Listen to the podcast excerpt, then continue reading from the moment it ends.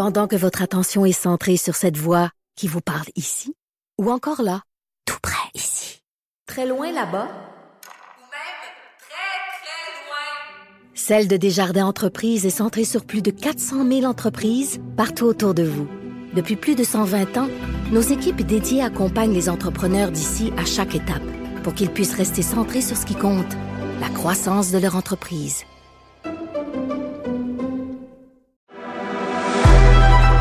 Quelque part en 2023. Une rétrospective des faits marquants de 2023. Bonjour tout le monde, ici Frédéric Labelle. Vous savez probablement qu'on me surnomme l'anthropologue maison dans l'émission du matin au 98.5 FM à Montréal.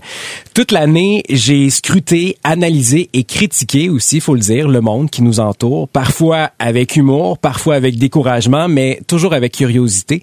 C'est pourquoi je voulais absolument présenter ce bilan pour vous rappeler quelques souvenirs de la dernière année et vous raconter ce qui s'est passé autour de nous quelque part en 2023.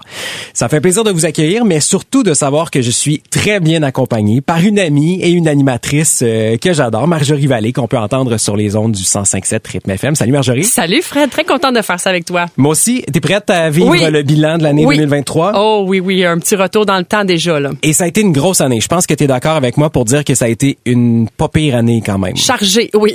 Chargée, une année post-pandémie, beaucoup de bouleversements politiques, économiques, sociaux. On va passer quand même par une gamme d'émotions dans cet épisode-là parce que j'ai voulu ressortir quelques moments marquants. Il y en a des plus légers que d'autres, je te rassure. Il y en a des drôles. Et Dieu merci. Oui, ça en prend un peu. On va commencer l'année en février. C'est un peu bizarre dit de même, là, mais ça a débuté avec un moment marquant. Euh, et tu sais que le sujet de prédilection des Québécois, c'est la météo. Bien sûr, notre sujet préféré. Quand on croise quelqu'un qu'on connaît pas, de quoi on parle? De météo pour faire un petit peu de small talk. La pluie et, le beau temps. Et toi-même, tu as déjà été une Miss Météo oh, dans le passé. oui, ça fait partie de mon CV. j'imagine que tu sais de, quoi on parle. Et le 2 février, il y a une journée qui est extrêmement importante. Le jour de la marmotte. Ah oui, moi j'aime assez ça, cette journée-là. Je trouve c'est comme un événement. Même si on y croit plus ou moins, des fois, il y a quelque chose qui se passe de belle fun. Et au Québec, on a Fred la marmotte depuis plusieurs années. C'est la marmotte de Val d'Espoir en Gaspésie, qui est un super beau coin, soit dit en passant. si tu savais comment je me suis fait agacer à travers le temps, la ah fameuse marmotte Fred, là, les, Fred comme les toi. découpures de journaux, je les ai toutes eues dans mes cartes de Noël, mes cartes de fête. C'est Oh, vraiment très drôle. Et Fred, c'est la fierté du village là-bas. Et à chaque année, on sort Fred, savoir si Fred va voir son ombre ou pas. Mais en 2023, en allant chercher la petite bête, on s'est rendu compte Oh. qu'elle a trépassé. Ben oui, Fred, petite bête. Fred est mort. Et on l'a dû, on a dû l'annoncer en direct devant les gens rassemblés. C'était en direct sur les réseaux sociaux, sur la télé communautaire, et ça a donné un froid, mes amis. Ça a donné ceci. Cette année, ça va se passer complètement différemment. Tu sais, dans vie, il y a, un dicton qui dit, dans vie, il y a juste une chose de sûr, c'est qu'il n'y a rien de sûr. Ben, cette année, c'est vrai. C'est vrai, c'est malheureux. Euh, je vous annonce la mort de Fred. Et là, t'entends Oh tout le monde. oui. Oh, mais c'est de voir les visages aussi. Là, on a l'audio, mais les visages Oui. défaits complètement Ben, du c'est parce public. que on s'attendait pas à ça. Là. Personne n'était préparé au pire. les enfants qui ont dû, ils ont fait venir des enfants sur la scène avec une espèce de, de petite mascotte, un Ben toutou, oui, un petit de, toutou. de, de la marmotte pour annoncer euh, cette, cette saison. Puis là, on s'est posé la question après ça, est-ce que ça va être une malédiction? Est-ce que ça augure mal pour la que- suite? Est-ce que l'hiver ne finira jamais de finir? Ben, honnêtement, les phénomènes météo qui ont suivi ce T'as bien moment-là, ça n'a pas été très, très glorieux. Il y a eu le verglas en avril, euh, il y a eu les tempêtes cet été, le vent. Et là, pour 2024, qu'est-ce qu'on fait? Est-ce que est-ce qu'il va y avoir une nouvelle marmotte? Est-ce faut en que- est-ce entraîner qu'il y a de une la, nouvelle. la relève? La réponse est oui. Oui. Je vous rassure. Euh, c'est Fred Junior. Tu t'en sortiras pas avec ton Non, intimidation. c'est- je, je finis. Et j'ai eu la chance d'en discuter avec l'instigateur du jour de la marmotte à Val d'Espoir, Roberto Blondin, qui est en train d'entraîner euh, Fred Junior pour l'année prochaine. Mais il va s'appeler Fred. Puis on va commencer euh, à le socialiser parce que c'est Fred embarqué sur mon épaule. là. Il était plus euh, sauvage, si vous voulez. Donc ça va être la même affaire. On l'approche, on jase avec, on socialise. C'est rassurant quand même que Oui. même en contexte de pénurie de main-d'œuvre, on manque pas de marmotte. Ça, c'est vrai, c'est très rassurant, mais j'espère que Fred Junior sera aussi fiable quand même. Tu sais, c'est un travail important, là. Oui, et on Ouais. va voir ce que ça va donner. Peut-être que ça sera pas très fiable. Peut-être qu'il va avoir une coupe d'années avant de prendre le, Oui, prendre le ça. beat. Prendre de l'expérience. l'expérience de la marmotte. Pendant que votre attention est centrée sur vos urgences du matin, vos réunions d'affaires du midi, votre retour à la maison ou votre emploi du soir, celle de Desjardins Entreprises est centrée sur plus de 400 000 entreprises à toute heure du jour. Grâce à notre connaissance des secteurs d'activité et à notre accompagnement spécialisé, nous aidons les entrepreneurs à relever chaque défi pour qu'ils puissent rester centrés sur ce qui compte, le développement de leur entreprise. Ça, c'est notre euh, début d'année. Et l'année 2023 a été aussi marquée par l'intelligence artificielle. Oh oui, vraiment. Ça, ça a été une grosse, grosse année euh, par les progrès qui ont été faits. Ça a explosé, ça n'a pas de bon sens. Puis on a, on n'avait jamais autant entendu parler d'intelligence artificielle. On a parlé d'abord de Chat GPT, qui est un agent conversationnel avec qui tu peux faire à peu près n'importe quoi, poser des questions, traduire des textes, euh, compléter des phrases, avoir de l'information. Pas toujours juste, on s'entend. des fois, il y a des affaires qui c'était moins victorieux. Euh, mais euh, ça, c'est vraiment une parcelle de ce qu'on peut faire. Et on a vu en un an l'évolution de cette bébite-là. On s'est questionné aussi. Euh, savoir où ça va aller. Il faut encadrer ça aussi. C'est un peu ce que le spécialiste euh, de l'intelligence artificielle, une de nos sommités ici qu'on a au Québec, Joshua Bianjo, disait jusqu'où on va? Et, j'étais curieux de savoir, de t'entendre là-dessus. Est-ce que c'est quelque chose qui t'inquiète, l'intelligence artificielle? Oui, ça me fait peur parce qu'il y a des, y a des choses, évidemment, il y a des choses qui deviennent drôles puis on peut s'amuser avec ça, mais il y a des limites qu'on ne devra pas franchir pour ne pas perdre justement, tu sais, au niveau des nouvelles, au niveau de l'information, mais aussi pour l'intégrité des gens, pour la vie personnelle, tu sais, se servir d'un visage ou d'une voix pour faire quelque chose que quelqu'un n'a pas fait, ça peut devenir dangereux. Et on a tout vu cette année, là, des faux influenceurs créés par l'intelligence artificielle. Ça, c'est des agences qui créent littéralement des personnages. Ça attire des millions d'abonnés. Euh, des faux éléments historiques. Ça, ça m'a vraiment, euh, ça, ça m'a, ça m'a comme saisi parce Déjà qu'on connaît pas toujours très bien notre histoire. Si en plus il faut qu'on rajoute des fausses informations là-dedans, on n'est pas sorti du bois. Et de fausses images qui sont extrêmement réalistes de catastrophes naturelles, de tragédies, de tremblements de terre qui se sont jamais passés, qui se retrouvent littéralement sur les réseaux sociaux. Et il y a eu des faits historiques aussi qui ont été présentés euh, avec l'intelligence artificielle qui ont suscité la controverse. Le phénomène histoire vivante ça, c'était assez particulier. Ce sont des vidéos créées par technologie deepfake. Ouais. Euh, on prend des gens qui ont marqué l'esprit collectif à travers les années, on leur fait vivre leur histoire. Euh, c'est des répliques fictives, mais ce sont vraiment des faits historiques, comme par exemple, on a fait revivre des morts comme Pablo Escobar, Anne Frank, Dalida mais on a aussi fait revivre des personnes qui ont vécu des choses extrêmement douloureuses. Euh, on a fait parler Cédrica Provencher et la fillette de Granby. Et ça, ça n'a pas passé sur les ben, réseaux sociaux. Je comprends, c'est tellement troublant. Le matin où j'ai vu ça, j'ai eu un profond malaise. C'est sûr, si tu vois Edith Piaf qui nous raconte son histoire, c'est une chose. Mais de, de voir Cédrica Provencher raconter comment elle a été enlevée, l'histoire du petit chien, de l'Acura rouge. Et imagine pour nous, si on est mal à l'aise, comment ça doit l'être pour les proches et la famille. J'ai eu beaucoup d'empathie par rapport à ça. Ça a été extrêmement difficile de voir ça et je pense que d'un point de vue de l'intelligence artificielle, ça, c'est une ligne qui a été franchie. Tout à fait. Au courant de l'année. Bon, il y a eu des fraudes aussi. Oui. Euh, des vidéos. On a vu Anne-Marie Dussault qui a été clonée. oui. C'était pas très réussi. Non, c'est ça. Des fois, ça paraît un peu, mais en même temps, on se dit, il y a des gens qui se font prendre quand même, là. Oui. Véronique Cloutier avec son petit accent français. Ça, c'était très, très drôle. Il y a eu des cas de sextorsion aussi par intelligence artificielle. Euh, par exemple, le, le, fraudeur va utiliser ton visage pour mettre sur un corps nu et te dire, ben, finalement, Marjorie, euh, j'ai une photo de toi nu. C'est toi, oui. Donne-moi de l'argent. Sinon, je publie ça. Et ta famille, Loulou, ta maman, sera pas trop... Je vais t'en faire, moi, utiliser ça. Tu seras pas trop fier. T'auras pas une scène. C'est l'horreur littéralement. Et il y a de la porno aussi qui a été créée par intelligence artificielle. Euh, Monsieur Deepfake, où on peut voir nos vedettes préférées euh, dans des ébats alors que ça s'est jamais produit. Euh, le marché de la fausse porno au courant de l'année, ça a été énorme. Des applications qui permettent de déshabiller les gens. Euh, ça, ça a été sans leur consentement, oui, soit dit en passant. Ça. ça. a été, euh, ça a été assez terrible. Tout comme la pornographie juvénile créée par l'intelligence artificielle. Il y a eu des leurres informatiques aussi créées avec des filtres, par exemple euh, sur Snapchat des filtres euh, qui, qui, nous font rajeunir. Euh, donc les gens se retrouvaient à, parler à des prédateurs qui finalement se faisaient passer pour des jeunes personnes. Et j'en ai parlé au début de l'année, au printemps, avec René Morin, qui est porte-parole du Centre canadien de la protection pour l'enfance, qui a été préoccupé tout au long de l'année, et on peut l'entendre. Au début, quand les filtres sont apparus, hein, on se souviendra, c'était beaucoup plus pour rigoler. On pouvait euh, être en conversation avec quelqu'un et tout d'un coup mettre un filtre qui nous donnait l'apparence d'un animal, d'un clown ou de quoi que ce soit d'autre. Mais maintenant, ce qu'on voit apparaître, ce sont des filtres qui vont vous rajeunir tirer les traits de votre visage. Vous pouvez faire ce que vous voulez avec ces filtres-là. Et c'est comme ça que beaucoup de jeunes vont se faire prendre au piège. Bon, c'est c'est sûr que cette, cette portion-là de l'intelligence artificielle, on l'a démonisé, mais il y a eu tellement de choses drôles Oh aussi. oui. C'est ça, et ça, je vais y revenir. Il y a Michael Jackson qu'on a fait chanter une chanson des bébés. Euh, et il y a même au mois d'août un auditeur qui a entendu nos segments sur l'intelligence artificielle. Je savais que tu en allais là et je, dois, déjà. je dois parler absolument de Nicolas Homsi qui a une passion pour les technologies Oui. d'intelligence artificielle. Puis c'est pas un expert. Puis c'est là qu'il voulait démontrer que n'importe qui peut Est capable, est ben capable oui. de faire euh, de faire de grandes choses avec l'intelligence artificielle. Il a pris la voix de notre collègue Paul Arcan et il a refait la chanson de Blue Jeans Bleu, Oui. Coton Watté, et ça a donné tellement quelque chose d'extraordinaire. On ne se tannera jamais Moi, ça a de été un des moments marquants 2023.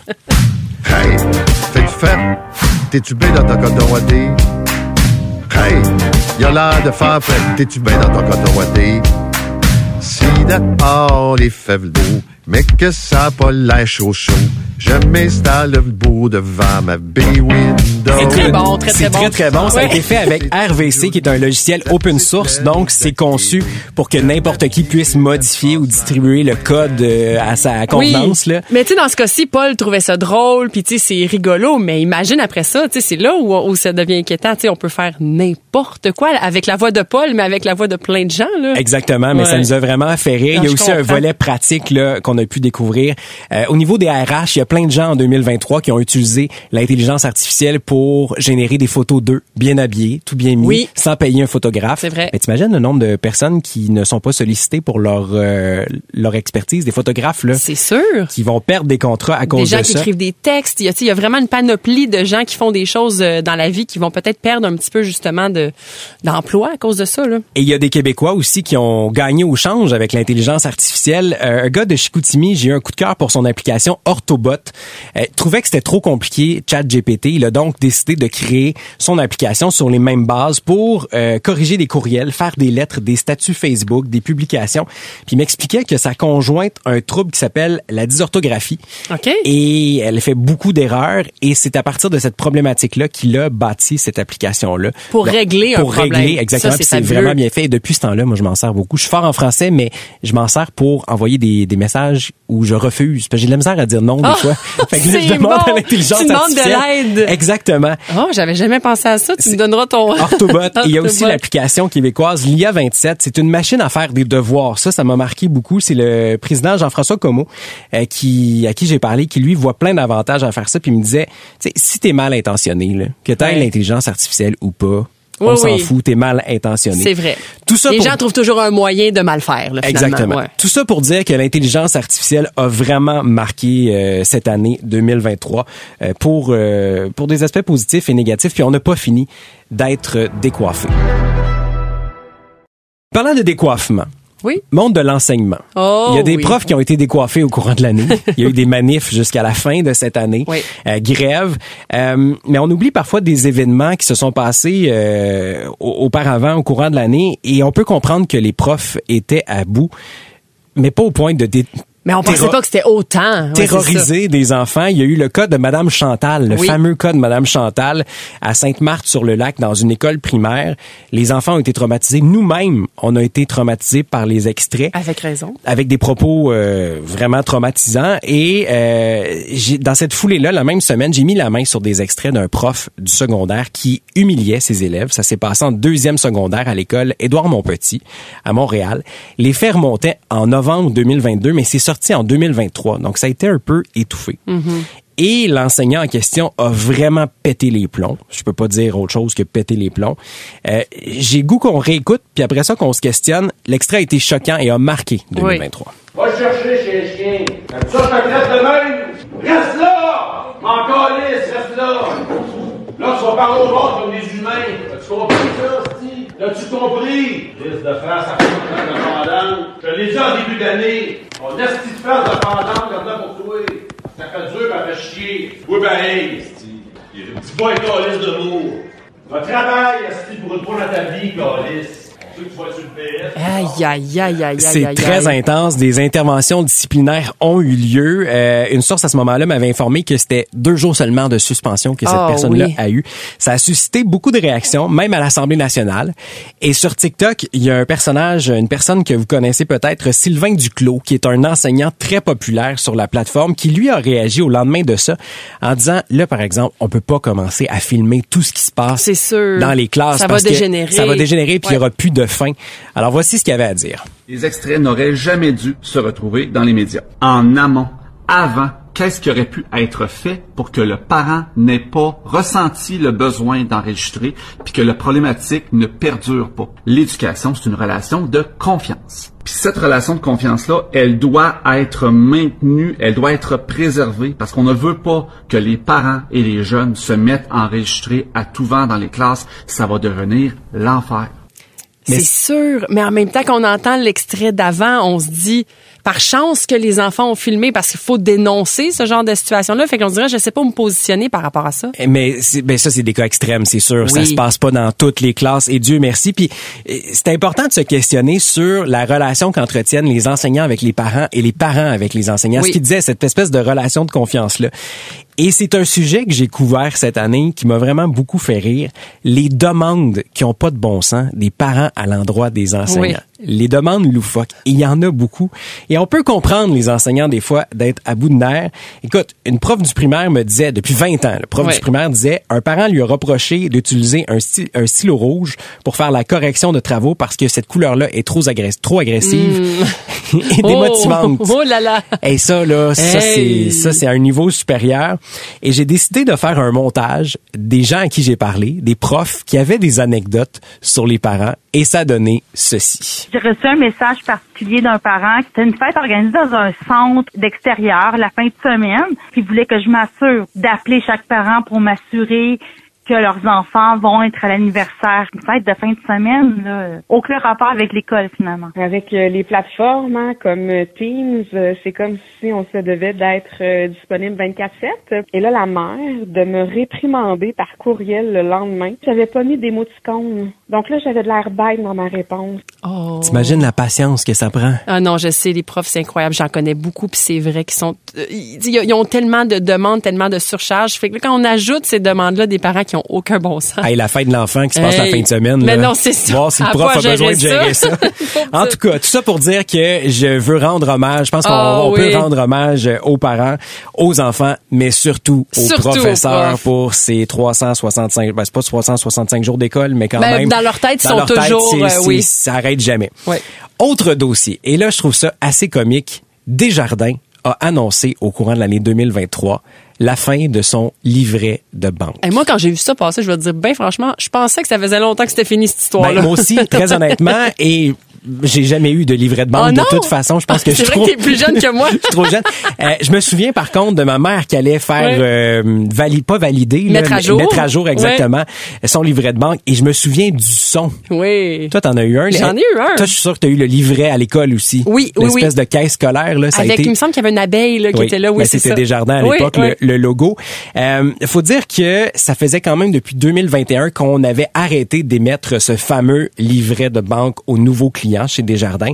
Mais là, c'est terminé. Depuis le 19 novembre, c'est fini.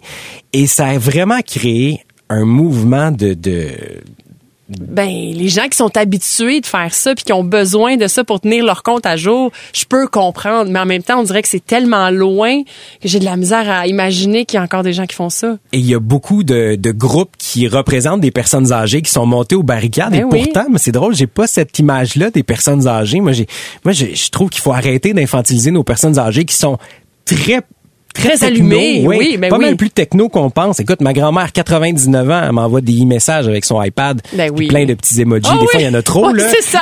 Elle abuse un peu, mais regarde. Mais tout ça pour dire que euh, cette cette nouvelle-là a fait énormément jaser cette année et c'est la fin d'une époque littéralement. 100%, ben oui. C'était une des dernières institutions d'ailleurs à avoir ce, ce, ce livret de banque. Autre dossier de fond cette année, la pénurie de sauce sriracha. Oh, pars-moi pas sur la sriracha. On a fait des réserves. On avait assez peur d'en manquer. Sérieux? Ben oui. L'approvisionnement pour euh, la sauce, c'est la compagnie le Yufeng Foods. Oui. Euh, et Yufeng Foods est à la sriracha, ce que Kikoman est, la- est à la sauce soya. Oui. C'est c'est l'espèce de référence. Ils ont été frappés de plein fouet euh, par des problèmes d'approvisionnement. Et c'était la référence. Donc, vous avez probablement vu qu'il y en avait plus nulle part. Et il- c'est la bouteille là, avec le fameux coq et le bouchon vert. Cette compagnie-là était basée au Mexique, en Calif- euh, basée en Californie, mais s'approvisionne au Mexique. Et il y a eu des sécheresses dans la dernière année dans le secteur, ce qui a causé un manque de matières premières. Ça a touché préalablement à la sauce samba olek, Oui. la sauce chili qu'on connaît, bonne aussi. et euh, la sauce sriracha par la suite. Et je me suis je me suis vraiment penché sur la panique entourant cette marque-là. Et c'est pas rien là. Il y a eu de la revente de sauce Oui, oui. sur les réseaux sociaux. Ah oui, les gens faisaient des provisions et revendaient ça sur le marché noir de la sauce. à gros prix. Il y avait des gens qui ciblaient aussi les endroits où il y avait encore la vente Oui. de ces produits-là et ça se parlait en Ça se bousculait aux ça se portes pour en obtenir. Euh, il y a eu aussi les, les espèces de, de copies là, avec les trois piments au lieu du coq. Là, c'était Oui. en vente notamment chez Dollarama. C'est c'est une option quand même, mais c'est Oui. pas l'original. Et il y a eu aussi l'idée de Simon-Pierre Murdoch, que tu connais sûrement. Oui. C'est l'entrepreneur derrière Canada Sauce. C'est une entreprise du Saguenay. Eux, là, ont été hyper proactifs pendant la pénurie de graines de moutarde. Ils ont acheté à peu près Oui. toutes les graines de moutarde pendant Oui. cette Eux pénurie-là. autres, là, ils surfent sur la vague. J'adore ça. Exactement. Ils ont euh, fait euh, vraiment un pied de nez aux multinationales, se retrouvant chez Costco, et ils ont anticipé le, le manque de sauce Samba Olek. Ils ont lancé leur gamme de sauces qui s'appelle Asia, Sauce, et des produits originaux de sauce asiatique ont vu jour, dont leur fameuse sriracha. Et j'ai parlé avec le fondateur de l'entreprise, qui en avait long à dire sur cette pénurie? la population mondiale est accro aux produits de Wang Fang, qui produit justement la sriracha et la sambalek, qui est comme un produit euh, légendaire, qui est un peu euh, indétrônable, je dirais. On se refait sur la pénurie de moutarde avec Canada Sauce, puis on s'est dit que une formule gagnante pour réussir en épicerie, ben, quand t'entends parler d'une pénurie, tu trouves une solution qui est défavorable pour certains et favorable pour l'autre. Donc, on fait vraiment un trio avec des nouvelles saveurs à travers notre gamme de sauces asiatiques. Quand tu es accro à ces produits-là puis t'en manques, ça devient un problème, là. Tu peux même venir à être agressif si t'as pas ta sriracha à la maison pour faire euh, ton pas de taille. Et là, devenir agressif pour une sauce, là, c'est un peu intense. Non, mais tu l'as vu, il y a des gens quand même, et lui, il s'est mis des alertes à chaque fois qu'il y a, une, euh, Oui, oui. il y a un manque de quelque Ben, il chose. fait bien. Il est là. On a eu des découvertes de l'année aussi. Et ça, c'est mon moment préféré Oui. de cet épisode. Euh, des gens qui ont marqué les réseaux sociaux à leur façon. Et je veux commencer avec le bijoutier François Quentin. Ses yeux brillent. Regardez bien ses oreilles. Voici ici une magnifique paire de boucles d'oreilles. Le printemps s'en vient. C'est-tu beau d'avoir une belle chaîne dans le cou? Ici François Quentin de Quentin Joaillier du marché Jean Talon à Charlebourg. C'est sûr que ça prend un bon coup, mais d'après moi, il y a seulement des gens qui bench deux plats et portent une chaîne comme ça. C'est merveilleux et il y a beaucoup d'entreprises sur les réseaux sociaux au Québec, mais lui s'est démarqué dans la dernière année. C'est un bijoutier coloré de Charlebourg depuis Oui. 30 ans. Et dans toute entreprise, ben, il y a des cycles. Hein, et il y a des moments moins faciles. Lui a décidé de se tourner vers TikTok pour avec une jeune agence là, Oui. pour essayer d'augmenter euh, ses parts de marché Aller à chercher Québec. une autre clientèle aussi par le fait même. Écoute, il, sa, cli- sa clientèle a explosé, ses ventes ont, écoute, pris Ben oui. des proportions incroyables et ça a été pour lui une année extraordinaire, on peut l'entendre. Fait que là, ça n'a pas de bon sens. Ça a commencé suivi sur TikTok, suivi sur TikTok. On vend des bijoux comme jamais. Viens me vendre une chaîne. C'est à toi que je veux l'acheter. Écoute, les gens de Montréal m'appellent. C'est partout dans la province. Là, Shawinigan, de l'Estrie aussi d'ailleurs. Du monde de, de Granby qui sont venus. Du monde de Drummondville, Repentigny, Domélé. Là. C'est l'année passée. C'est mon année record pour mes 30 ans. Cette année, j'ai 30 d'augmentation avec l'année passée. C'est extraordinaire. hein. Ce qui est fascinant, c'est l'effet de surprise. Ah c'est oui, comme il- si lui, il, il en revient pas de ça. Mais quand je l'ai appelé, hein, vous voulez vous intéresser à moi? Ben Mais oui. absolument. Tellement. Ça a été un des personnages marquants. Une autre euh, personne marquante, Pinky Doll. Ah oui, oui, oui, oui, oui. Ça, je, sais- je savais pas trop comment expliquer ce phénomène-là qui, qui a été mondial. Son vrai nom, c'est Feda Sinon. Euh, elle a fait le Rolling Stone Magazine, le New York Times. Ouais. Elle fait ce qu'on appelle du stream NPC pour Non-Playable Character. Ouais. C'est comme les Sims. Tu sais, les Sims là, qui Oui. tournent en rond puis qui font des, des, des drôles de sons. Puis des... Et elle, elle gagne la- bonhomme, là, on sait Elle gagne de l'argent en faisant des lives sur les réseaux sociaux, en faisant des bruits de bouche et en faisant ceci. Mmm, ice cream so good. Thank you, Jackie. Oh, special. Gang, gang. Rah, rah, rah. Gang, gang. Gang, gang. Balloon. Gang, gang. Gang, gang. Mmm, that was good. Lemonade. Hey, hi, yes. You got me feeling like a cowgirl. Let me write it, huh? Ice cream so good. Plus de 7000 dollars par jour. Et quand j'entends ça, Non, c'est ça. c'est qui le cave? Oui. C'est pas elle, certain. Non, mais en même temps, plus je l'entends, plus on me l'a expliqué, moins je comprends le phénomène. On dirait que je j'arrive pas à identifier c'est quoi, qu'est-ce que les gens vont chercher en écoutant ça. Je comprends pas. Et nous sommes dans la trentaine. Imagine Oui. nos parents et Oui. nos grands-parents. 100%, ouais. Et je veux terminer avec un autre phénomène de l'année. C'est euh, le fameux Daniel d'entretien ménager d'été. Oui. Ménage, euh, ménage nu. En fait, ménage en petite tenue. Euh, il s'est lancé sur TikTok pour avoir une clientèle et ça a fonctionné.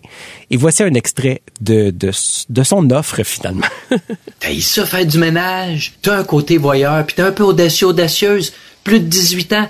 Ben là, tu m'appelles. Entretien ménager d'été. Moi, ce que je te propose, c'est de trincer l'œil pendant que je viens nettoyer ton domicile ou faire les tâches ménagères dont t'as pas envie. Tu veux pas laver le plancher cette semaine? Ben, tu m'appelles. Moi, je vais venir le laver pour toi. Ça va me faire grand plaisir.